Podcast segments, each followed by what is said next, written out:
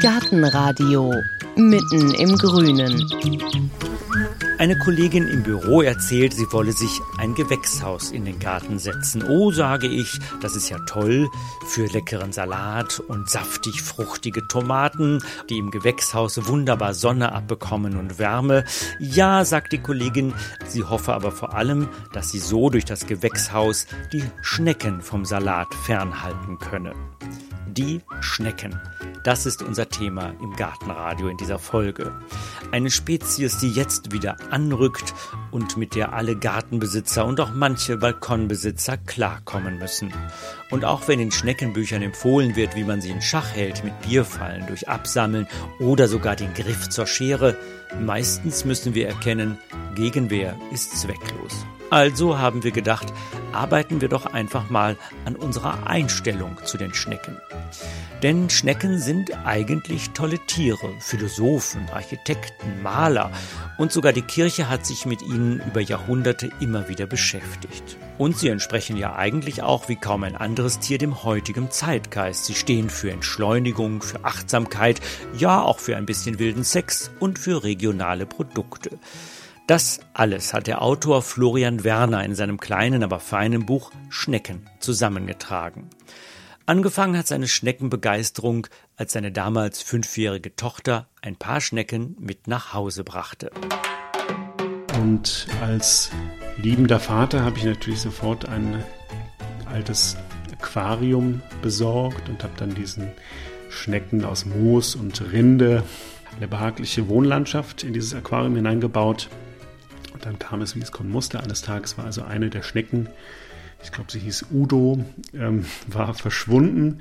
Und dann, äh, als ich eben das Moos irgendwo ein wenig hochhob, dann war klar, die, äh, Udo war also wie die allermeisten Schnecken ein Zwitter und war also hochschwanger und hatte dort ungefähr 100 weiße kleine Eierchen gelegt, die dann eben auch schlüpften oder sich eben zu lauter 100 kleinen Schnecken entwickelten und die begannen dann eben auszuschwärmen in die ganze Wohnung. Und das war dann leider auch der Anfang vom Ende der Schneckenzucht bei uns im, im Hause Werner, weil dann doch meine Frau irgendwann Einspruch eingelegt hat, als überall diese Schnecken durch die Wohnung krochen. Aber damit war sozusagen mein Interesse an den Schnecken wieder geweckt und ich habe mich erinnert, wie faszinierend ich diese Tiere eigentlich fand und habe eben angefangen darüber nachzudenken, was es kulturgeschichtlich, philosophisch, persönlich, literarisch zu diesen Tieren zu sagen gibt. Und da ist einiges zusammengekommen. Und deshalb hat Heike Florian Werner besucht und ist mit ihm in die wunderbare Welt der Schnecken eingetaucht. Ja, Pech gehabt. Eigentlich wollte ich mit Florian Werner in die wunderbare Schneckenwelt in seinem Schrebergarten eintauchen, aber an diesem Tag ist von Frühling noch keine Spur. Ein eisiger Wind pfeift und es regnet, also besuche ich ihn in seinem Büro. Eine Altbauwohnung, die er sich mit zwei Kollegen teilt im Berliner Stadtteil Prenzlauer Berg. Schnecken sind hier keine zu sehen, nicht mal in einem Aquarium. Aber im Regal an der Wand stehen jede Menge Bücher über Schnecken. Da geht es hier um Masse und Macht von Elias Canetti, also um die Macht der massenhaft auftretenden Schnecken. Alles, was wichtig ist an Schneckenliteratur, ist hier versammelt. Und da hier ist auch Elizabeth Tover Bailey, das Geräusch genau. einer Schnecke beim Essen. Genau, auch ein, auch ein sehr schönes Buch. Wir ziehen noch das ein oder andere Buch aus dem Regal und machen es uns dann auf einem Sofa in der Ecke gemütlich. Zeit für mich, sein Buch aus der Tasche zu ziehen. Ich hole mal gerade das Buch raus, weil das ist ja bei Ihnen auch alles nachzulesen. 100.000 Schnecken gibt es, drei Viertel davon leben im Wasser. Können wir mal hier durchblättern. Mhm. Hier haben wir jetzt zum Beispiel so eine orange Schnecke, das ist die normale spanische Wegschnecke. Die genau, so die sogenannte spanische Wegschnecke, verhasst bei allen Gärtnern, die, wie man inzwischen weiß, gar nicht aus Spanien kommt vermutlich, sondern wirklich schon immer in Mitteleuropa heimisch war. Aber man hat dann die Schuld an dieser Schnecke irgendwie so ein bisschen ausgelagert nach, nach Spanien. Vor einigen Jahren haben, glaube ich, mal Forscher versucht, diese Schnecke ausfindig zu machen. In Spanien haben kein einziges Exemplar gefunden. Aber bei uns ist sie eben sehr, sehr häufig, vermutlich durch den Klimawandel auch begünstigt, vermehrt sie sich eben immer, immer mehr und immer stärker. Das Interessante bei den Nacktschnecken ist ja auch, dass auch wenn wir Menschen, wir haben ja eine klare Hierarchie, Gehäuseschnecken gelten irgendwie als niedlich und hübsch, aber Nacktschnecken irgendwie als ekelhaft und, und böse. Aber eigentlich ist die Nacktschnecke das viel progressivere Tier, wenn man so möchte. Also das ist eigentlich die Gehäuseschnecke 2.0. Warum? Also evolutionsgeschichtlich ist die Nacktschnecke sehr viel neuer, ähm, weil sie eben, also so ein Gehäuse zu bauen, das kostet die, die Schnecke ja unheimlich viel Kraft. Also sie muss unheimlich viel Kalk dafür aufwenden, um dieses Gehäuse aus ihrem Rücken quasi auszuschwitzen. Sie muss dieses Gehäuse mal mit sich rumtragen, sie wird dadurch langsamer. Ähm, sie hat natürlich nachts und auch bei Kälte oder bei Trockenheit diesen wunderbaren, der sie schützt. Aber es kostet sie eben sehr, sehr viel Energie. Und die Nacktschnecke sagt sich einfach, also man sieht auch bei der Nacktschnecke, die hat so ein Rückenschild, da ist noch so ein Rest eigentlich von dem Gehäuse, so evolutionär zurückgeblieben als, als Rudiment. Aber die sagt sich eben, ich bin zwar verletzlicher als die Gehäuseschnecke, aber dafür produziere ich viel mehr Nachkommen. Deswegen gibt es eben auch so viele Nacktschnecken, weil sie wissen, okay, ein bisschen Schwund ist immer. Ne? Es werden einfach mehr zertreten, mehr gefressen. Aber man muss dann eben einfach mehr Nachkommen produzieren und dann bleibt sich das von der Populationsdichte her ungefähr gleich. Und natürlich auch, sie sondern einen sehr bitteren Schleim ab diese Nacktschnecken, der für sehr viele Tiere die ungenießbar macht. Und dadurch sind sie auch geschützt. Dann gucken wir doch mal hier weiter. Mhm. Also die kleinsten Schnecken sind einen halben Zentimeter einen halben nur. Millimeter ungefähr. Halben Millimeter. Und die größten sind bis zu einem Meter, die wohnen aber hoffentlich im Wasser. Das sind dann Meeresschnecken, genau. Ich glaube, der große Seehase, der unter anderem an der amerikanischen Westküste zu Hause ist, der wird fast einen Meter lang. Ich vermute auch mal, dass er, wenn er nicht im Wasser leben würde, sein enormes Gewicht auch gar nicht stemmen könnte. Also es hilft natürlich, da unter Wasser zu leben. Dem kann man aber eben beim Tauchen in Kalifornien durchaus mal begegnen und das ist sicherlich ein furchteinflößender Anblick. Ich selber habe noch nie einen live gesehen, muss ich gestehen. Jetzt haben wir schon einiges von den Schnecken gehört. Wenn Leute Schnecken sehen, dann denken die als erstes, die sind eklig, die sind irgendwie vielleicht schleimig, die sind, die mag ich nicht, die haben auch ein schlechtes Image. War das immer schon so? Das war ein sehr zwiespältiges Image, was die Schnecken immer hatten. Also gegessen werden sie wahrscheinlich schon seit der Altsteinzeit. Das heißt, sie waren eigentlich viele Jahrtausende, Jahrzehntausende eine wichtige Eiweißquelle für den Menschen.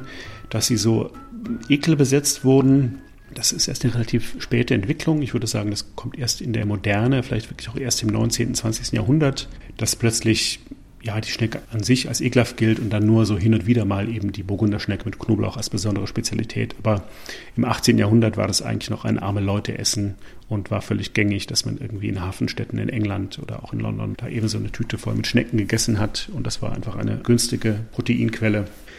Wissen Sie, ob man die Eier auch mal gegessen hat, so wie Kaviar? Ja, die werden auch für teures Geld verkauft. Ich glaube, es gibt in Italien inzwischen eine Firma, die verkaufen sogenannten Schneckenkaviar. Da kostet das Kilo 1600 Euro, ist der letzte Stand, den ich weiß. Und das wird eben wirklich auch wörtlich als Schneckenkaviar angepriesen. Und äußerlich sieht es natürlich auch so ähnlich aus. Sind kleine Kügelchen, allerdings nicht schwarz, sondern weiß. Ich habe auch einmal davon gekostet und das, gut, ich bin auch kein großer Kaviar-Fan. Wie hat es denn ähm, geschmeckt? Äh, glibberig, leicht salzig. Ich glaube vor allem die Textur ist letzten Endes entscheidender als der Eigengeschmack. Es sind eben kleine, feuchte, glitschige Kügelchen, die lustig den Gaumen hinunterpurzeln. Das muss man mögen. Meins ist es nicht. Aber das hat ihr nicht so viel gebracht für den Ruf, dass man sie auch essen kann. Wofür steht sie denn eigentlich, die Schnecke? Die stand gerade im, sagen wir mal, christlichen Mittelalter für extrem unterschiedliche Positionen. Und das finde ich eigentlich so faszinierend an ihr, dass sie so ein schillerndes Wesen ist. Also einerseits stand sie für die Todsünde der Trägheit. Also es gibt sehr viele Darstellungen aus dem Mittelalter, wo man so als allegorisches Tierchen dann eine Schnecke sieht, die umherkriecht. Dann ist vielleicht noch ein Esel daneben oder eine alte, schlafende Frau. Also das waren so klassische Symbole, also auch, auch später noch im Barock, durch die man eben die Todsünde der Arcadia, also der, der Faulheit versinnbildlicht hat. Und der Grund ist natürlich offensichtlich, die Schnecke ist nicht faul, aber doch relativ langsam und träge. Und das hat man dann eben auf den Menschen übertragen sagte, wenn man diese Sünde verbildlichen möchte, dann macht man das durch die Schnecke. Dann galt sie als Versinnbildlichung auch der Wollust, also die Todsünde der Wollust, eben weil sie sich unglaublich vermehrt und auch in diesem Sinne wurde sie immer wieder eben von christlichen Autoren als mahnendes Beispiel angeführt. So seid nicht wie die Weinbergschnecke, die nur nach sinnlicher Lust trachtet, aber deswegen natürlich nie und immer ins Himmelreich kommt, sondern seid schön keusch und vermehrt euch nicht so obszön wie, wie dieses Tier.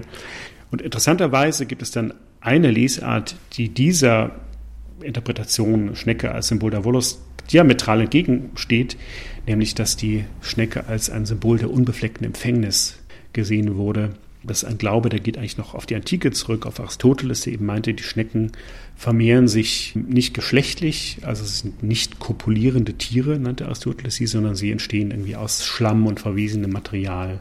Weil man ja nicht genau gesehen hat, wie das eigentlich vor sich geht, so ein Schneckengebot. Klar, die verkriechen sich auch eben irgendwo im Moos oder im Erdreich. Man sieht sie irgendwie den ganzen Winter nicht, weil sie irgendwo verbuddelt sind und dann plötzlich aber kommen da hunderte dieser Wesen aus dem Schlamm hervorgekrochen oder aus der Grube. Und daraus kam dann eben dieser Druckschluss, die Schnecke kopuliert nicht, sondern die pflanzt sich eben ungeschlechtlich fort. Und deswegen war eben auch im christlichen Mittelalter diese andere ikonografische Schleimspur, wenn man so möchte, dass die Schnecke ein Symbol eben der Keuschheit war und sie wurde dann wirklich als Symbol der Jungfrau Maria immer wieder verwendet, eben auch auf Gemälden. Da steht sie quasi als allegorisches Partnertier bei der Maria. Sonst hätte es ja auch verwundert, dass ausgerechnet Mönche die ersten waren, die in unserem Breitengraden Schneckengärten angelegt haben. Genau, die ersten wirklich systematischen Schneckenzüchter waren wohl die Römer. Das war schon im ersten Jahrhundert vor Christus, wurde wirklich sehr systematisch auch gefüttert und gezüchtet, die Schnecke.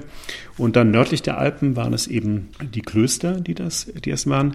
Vielleicht eben, weil die Schnecke so ein Marientier war, symbolisch eben gut belegt. Ich vermute aber auch, weil die Schnecke immer als Fastenspeise galt. Also sie galt eben nicht als Fleisch. Sie ist nicht Fisch und nicht Fleisch. Und als solche durfte man sie eben auch in der Fastenzeit zu sich nehmen. Und das war natürlich für die Klöster sehr attraktiv. Und äh, das sieht man natürlich auch daran, dass sehr viele Klöster, die hatten dann eben einen sogenannten Schneckengarten angebaut. Es ist ja auch nicht aufwendig zu machen. Man braucht nur so ein bisschen so ein abgezäuntes, mit Brettern abgetrenntes Stück Land, kann da seine Kohlreste oder Salatreste reinschmeißen und dann vermehren sich auch schon die Weinbergschnecken ganz lustig. Und man darf sie eben das ganze Jahr über essen. Und das war natürlich für den katholischen Mönch ein gefundenes Fressen, wenn man so möchte. Ich glaube, das sieht man eigentlich bis heute die Spätfolgen sozusagen dieser Tradition, denn alle Regionen, die eine starke Tradition des Schneckenessens haben, sind eigentlich katholische Länder. Also klar, es gibt die französischen Weinbergschnecken, die Burgunderschnecken, es gibt äh, die spanische Schneckenküche, es gibt in Baden, eben in Deutschland, als einer katholischen Region, die badische Schneckensuppe. Auf der Schwäbischen Alb sieht man ganz genau die Gegenden, die früher zu Oberösterreich gehörten. Da gibt es noch Schneckengärten und äh, Schneckenküche, aber die richtig protestantischen Regionen, also auch Norddeutschland, Nordamerika, die USA oder so, da sind die sehr, sehr viel stärker ekelbesetzt, die Schnecken, und werden eben nicht gerne gegessen. Da kann man eben auch sehen, Schnecken passen doch in unsere heutige Zeit, weil es regionale Produkte sind, die ja im Moment auch sehr en vogue sind. Dann haben Sie anfangs angesprochen, die Langsamkeit, die Trägheit. Und mhm. das ist ja heute auch eigentlich wieder ein Pluspunkt, weil ja alle nach mehr Entschleunigung, nach, nach mehr Achtsamkeit, da wäre die Schnecke doch eigentlich das ideale Symboltier.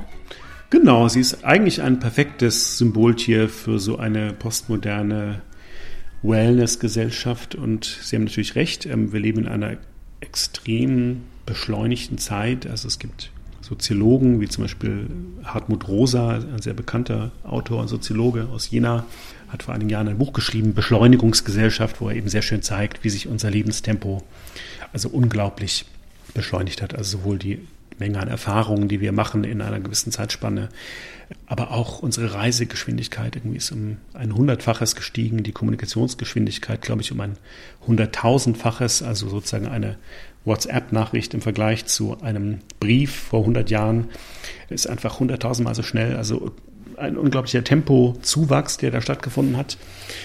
Und wenn wir dann natürlich so eine Schnecke angucken, dann ist es einerseits sehr leicht, sie zu belächeln und Witze drüber zu machen. Ich glaube, die allermeisten Witze über Schnecken drehen sich ja um das Thema Langsamkeit, also oder man schimpft irgendwie über die Schneckenpost oder sagt, ach, hier geht es ja wieder im Schneckentempo voran, weil es ist einfach so langsam.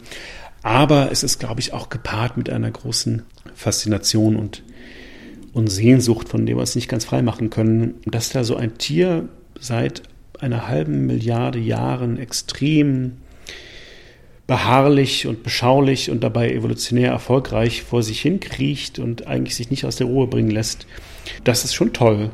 Und da sieht man natürlich, dass dann eben Organisationen wie zum Beispiel die Slow Food Bewegung tatsächlich auch das Gewinde äh, des Schneckenhauses als Symbol übernommen haben. Klar, sie ist regional, sie ist gemächlich, sie ist irgendwie ein, ein guter Futterverwerter, also auch ökologisch ein sinnvolles Tier.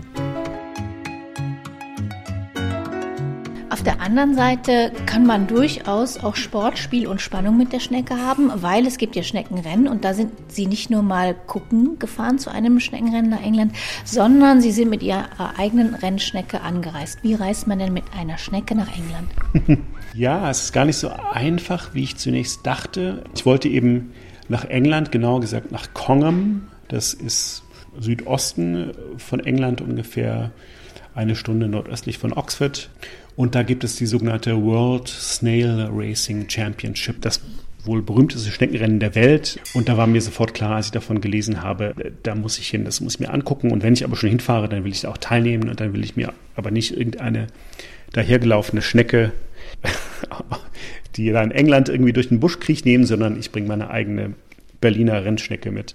Das heißt, ich habe eben aus dem Kita-Garten meiner Tochter eine sehr schöne gelbe, schwarzmündige Bänderschnecke entwendet und habe sie mitgenommen, bin nach London geflogen. Kann man die einfach mitnehmen? Die Rechtslage war mir nicht ganz klar.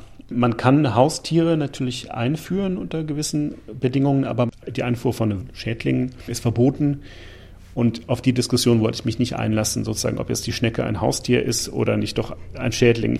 Deswegen dachte ich, okay, ich muss sie irgendwie einstecken. Also ich hatte für sie so ein kleines Minitarium aus Plexiglas mit dabei und das hatte ich in meiner Umhängetasche, weil ich wollte sie auch nicht im Koffer einchecken. Und aber dann wurde mir klar, okay, bei der Sicherheitskontrolle kann ich die arme Schnecke ja nicht dieser Röntgenstrahlung aussetzen, wenn ich sie in der Umhängetasche lasse. Also nehme ich sie in die Hosentasche. Also habe ich sie aus meinem ihrem kleinen Terrarium ausgepackt, habe das zurück in die Tasche und habe sie liebevoll in ein Taschentuch gewickelt und mir in die Hosentasche gesteckt bin dann mit ihr eben durch diesen Körperscanner gegangen und sie wurde auch zum Glück beim Abtasten nicht entdeckt, aber ich hatte natürlich schon Schiss, was passiert, wenn jetzt der Beamte merkt, da ist irgendwas in der Hosentasche, es ist kein Schlüsselbund, ich muss es auspacken und habe dann diese Schnecke in der Tasche. Wie, wie erkläre ich das denn? Oder noch schlimmer, sie kommt plötzlich, während ich da stehe, wieder rausgekrochen aus ihrem Gehäuse und kommt plötzlich zur Hosentasche raus. Das wäre alles sehr, sehr merkwürdig. Aber es ging alles gut und dann flogen wir eben gemeinsam nach England und da brachte ich sie dann an den Start bei der World Snail Racing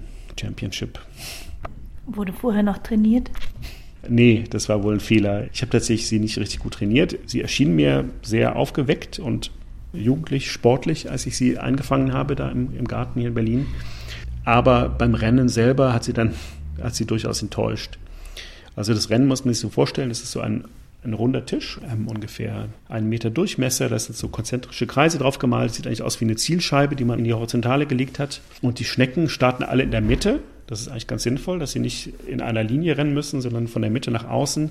Und diejenige, die als erstes die äußere Linie erreicht hat, die hat gewonnen. Und das sind also in, in jeder Runde ungefähr zwölf Schnecken. Insgesamt waren es 250 Tiere, die da am Start waren. Und es gab eben Ausscheidungsrennen. Und da hat meine Schnecke, Nereide, habe ich sie getauft, nach einem berühmten deutschen Rennpferd, die hat eigentlich gar nichts gemacht. Also die, die saß da im Mittelkreis rum, dann hat sie angefangen so zu shakern mit einer anderen englischen Schnecke. Dann haben die beiden, glaube ich, angefangen sich zu paaren, vermute ich. Also es ging sehr langsam. Und währenddessen war schon längst das Rennen gelaufen und die erste Schnecke war über die Ziellinie geprescht. Und wir sind also in der ersten Runde ausgeschieden. Aber es war trotzdem schön.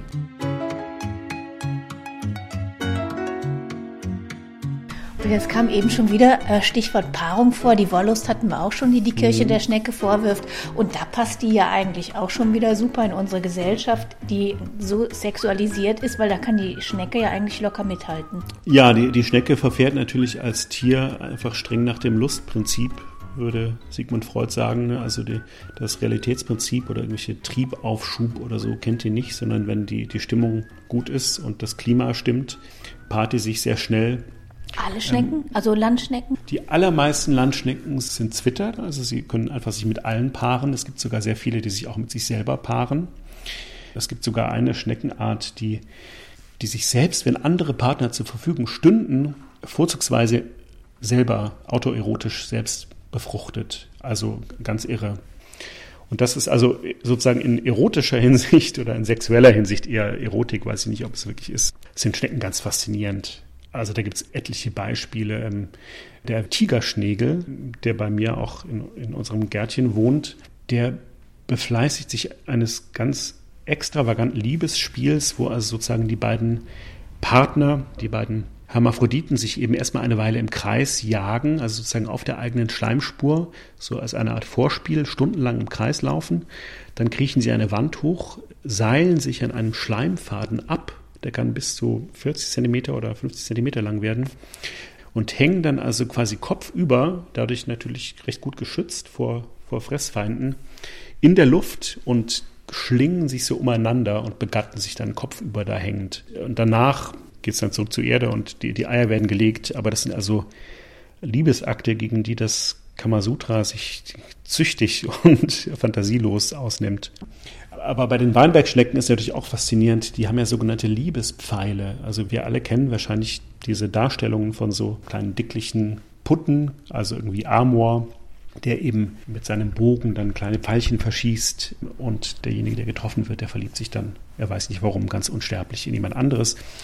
Und dieses Bild, was ja bei uns Menschen nur eine Metapher ist, dass einen Amors Flammenpfeil getroffen habe, das nehmen die Weinbergschnecken wirklich beim Wort und beschießen sich vor dem Akt der Begattung gegenseitig mit so kleinen Kalkpfeilen. Die sind, glaube ich, so ein, zwei Zentimeter lang, also schon beachtlich. Und die kommen mit richtig großer Geschwindigkeit rausgeschossen aus dieser Schnecke. Und die bohren sich dann, wenn die Schnecke richtig gezielt hat, sozusagen vor der Begattung in den Körper des Partners, der Partnerin ist ja die Verletzungsgefahr relativ hoch. Da ist auch wohl eine gewisse Verletzungsgefahr, wenn die Schnecke das ins Auge bekommt oder so. Aber gut, die Augen sind sehr klein und auf diesen Fühlern. Die können sich dadurch schon verletzen, aber das ist wohl nicht so dramatisch, dass sie davon ablassen würden, von dieser Eigenschaft. Aber ja, ganz faszinierend. Sie schießen sich Liebespfeile in den Körper. Kommen die dann eigentlich mit Häuschen zur Welt? Das ist schon so eine Art, man nennt es den Proto-Konch, also Konch wie Concha, die Schale, die Schnecke, die Muschel. Sozusagen aus dem Ei entwickelt sich der Proto-Konch. Und das ist zunächst mal eine ganz, ganz dünne, durchsichtige, weiße Schale, die dann eben im Laufe des Lebens immer mehr Windungen bekommt. Am Anfang ist es aber eher nur so ein kleiner, wie ein, ein Stecknadelkopf. Und das wird dann immer dicker und wird nach außen hin angebaut. Dieses Häuschen beflügelt ja auch die Fantasie. Und wenn man dann jetzt mal wieder einen modernen Begriff nimmt, so wie Cocooning, dass sich ja viele heute zurückziehen in ihr eigenes Häuschen. Die Schnecke hat immer schon eins dabei. Und sie haben ja auch Architekten getroffen, die sich durchaus mit dem Schneckenhausmodell auseinandersetzen. Wo findet man das in unserer Architektur heute? Eigentlich überall. Wenn man einmal die Augen aufmacht, sieht man, dass wahrscheinlich kein anderes Tier die moderne Architektur so nachhaltig beeinflusst hat wie die Schnecke, wie die Gehäuseschnecke. Manchmal eher so ein bisschen äh, versponnen. Also ich habe eben tatsächlich in der Schweiz einen eher Hobbyarchitekten getroffen, der mir auch sein Modell gezeigt hat von einem Schneckenhaus, was er bauen möchte in der Nähe von Bern wo er eben wirklich genau in, in, der Form, so eine Mischung eigentlich aus Weinbergschnecke und Nautilus-Schnecke, er nennt es dann Argonautilus, dieses Haus. Und das möchte er eben so in den Berg hineinbauen, am liebsten auch aus Naturlehm. Und das hat also ein ganz behagliches eben Schneckenhaus für den Menschen ergeben. Also das ist dann eher so ein, mag so ein bisschen esoterisch anmuten, aber tatsächlich, ich würde sagen, spätestens seit Le Corbusier, eigentlich dem großen schweizerischen Architekten, ist die Schnecke ein ganz wichtiges Tier in der Entwurfsgeschichte. Also gerade Le Corbusier selbst, man kennt ihn ja eher so als den Erbauer von so kalten Wohnmaschinen, meint man, also diese großen Gebäude, die extrem genormt sind für sehr, sehr viele Menschen, die nach dem Krieg gebaut wurden.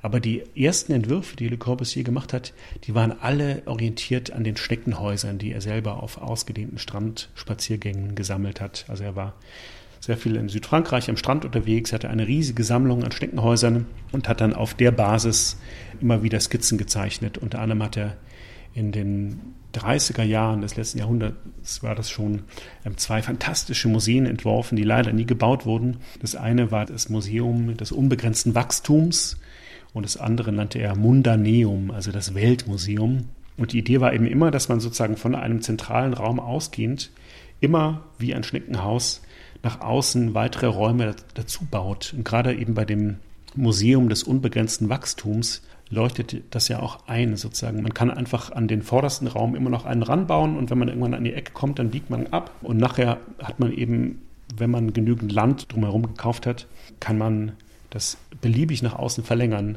Und äh, das war sozusagen für ihn also so die bestechendste Idee, wie man ein Gebäude anlegt, eben genauso wie ein Schneckenhaus.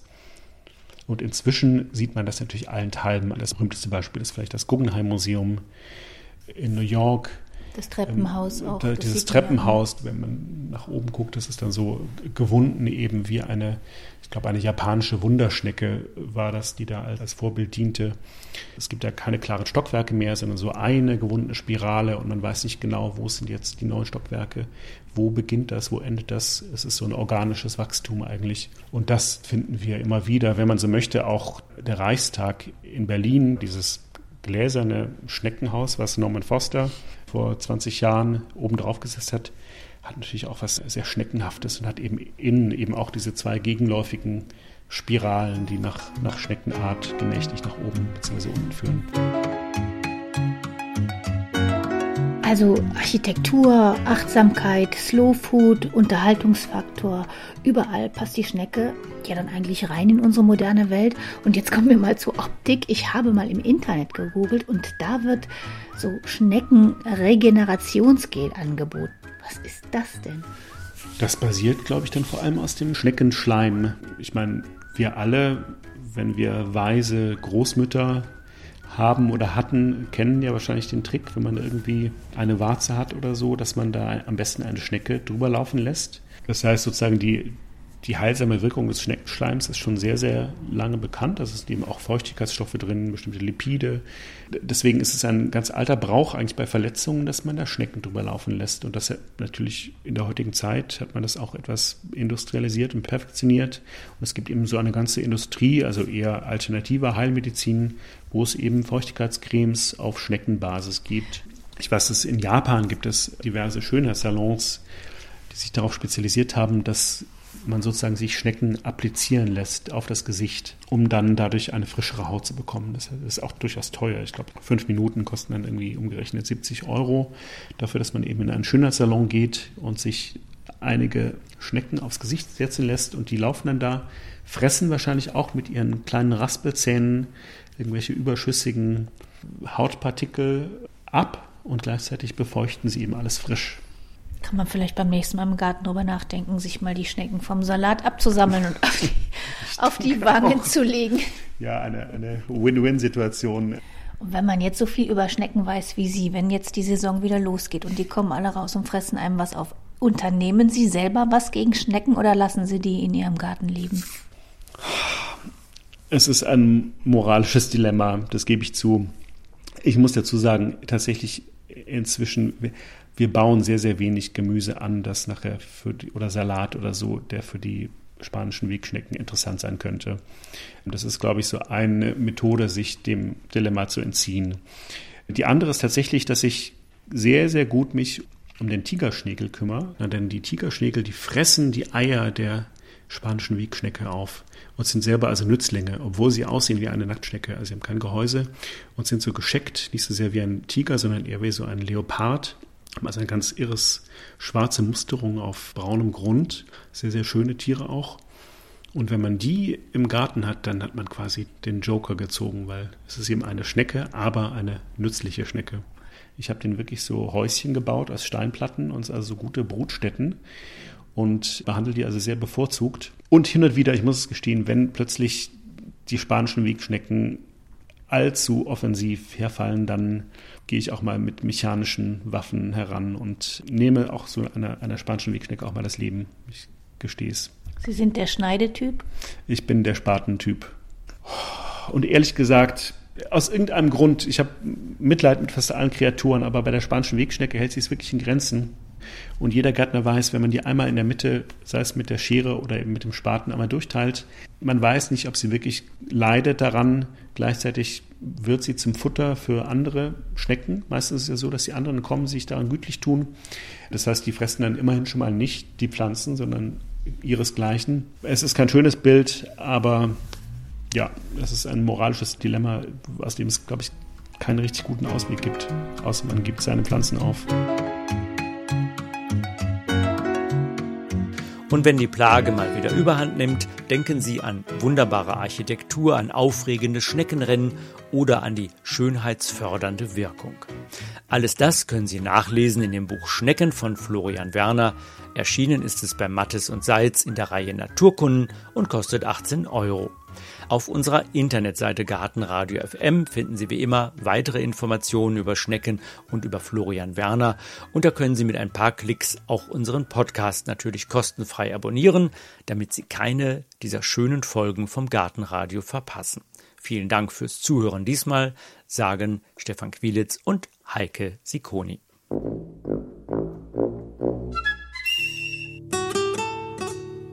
Gartenradio Gezwitscher